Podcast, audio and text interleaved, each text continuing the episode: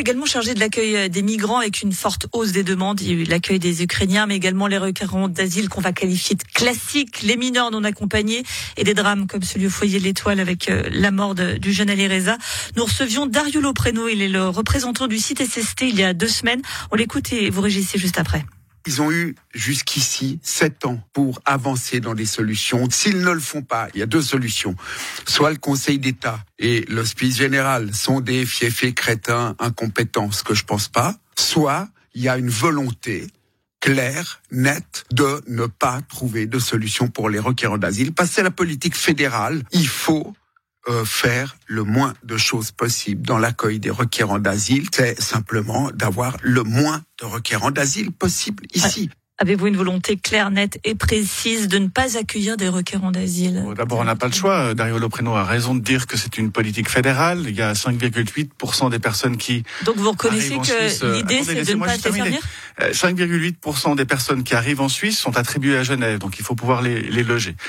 Euh, sur le sur le, la situation de l'hébergement, en particulier des, des, mineurs non accompagnés, qu'est-ce qu'on a? On a un, un, magnifique projet du côté d'Aïr avec l'accord des, des autorités cantonales, des, des autorités cantonales et communales et patatras, un recours jusqu'au tribunal fédéral nous a effectivement retardé pendant pendant trois ans, ce qui a évidemment dû euh, avoir l'obligation de faire en sorte que l'étoile, le, foyer d'étoile puisse et doivent continuer à accueillir du, du monde. La collaboration avec la Fondation officielle de la jeunesse s'est engagé, mais pour 52 places seulement.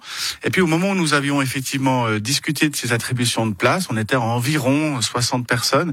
Aujourd'hui, on est à 186. Donc les efforts en termes de qualité sont au rendez-vous. Le taux d'encadrement a été augmenté pour permettre à ces jeunes de pouvoir bénéficier d'un encadrement différent de ce qu'ils ont connu durant la crise 2015-2016.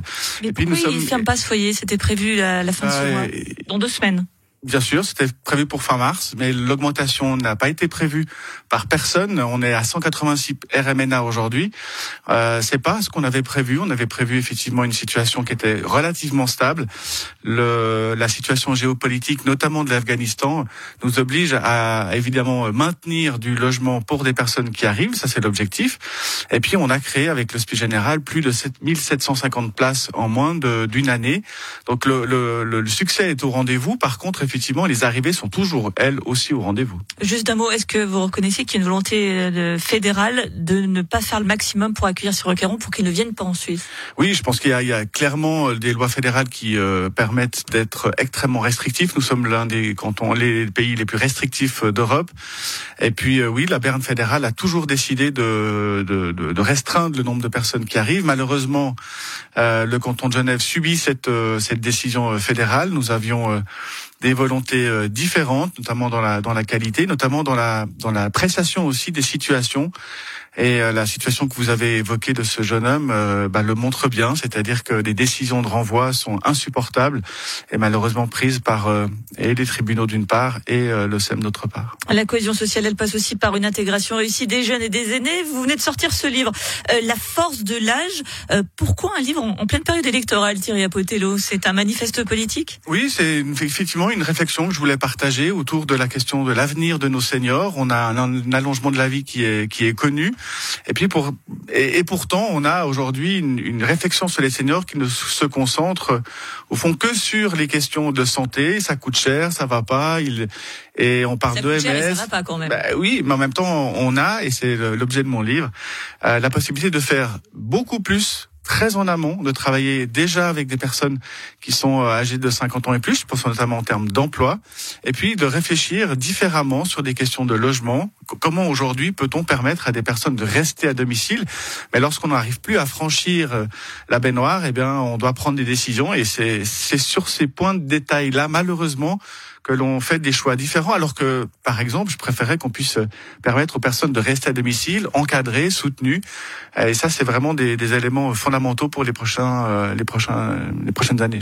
Vous êtes chargé de la cohésion sociale et du sport. On vous sent quand même un peu moins à l'aise dans ce dossier-là. Au contraire. Ah, alors, on a largement avancé sur la patinoire. Je me réjouis. À part la patinoire, donne, À part la patinoire, nous avons euh, créé un poste de délégué euh, contre la violence dans le sport. C'était absolument essentiel. Nous avons la feuille de route sur le sport. Relancé la feuille de route pour le sport elle est, elle est Relancée mais pas aboutie. Elle est, non, non, elle est prête. Elle a été euh, entièrement euh, rédigée. Elle est même dans un magnifique euh, petite brochure pour qui nous attend à la, une fois que les élections sont Mais oui, parce que là, elle était prête maintenant. On m'aurait forcément accusé de, d'en faire un objet électoral. C'est censé être publié en décembre 2020 apparemment. De, 2022. si je l'avais déposé au printemps, on aurait dit à, ce moment-là qu'effectivement euh, c'était un objet électoral. Or pour moi, euh, et le Conseil d'État est, est assez euh, conscient du fait que si on veut pouvoir promouvoir une politique sportive aussi importante, on doit pouvoir être en capacité d'être dans un dans une dynamique politique positive.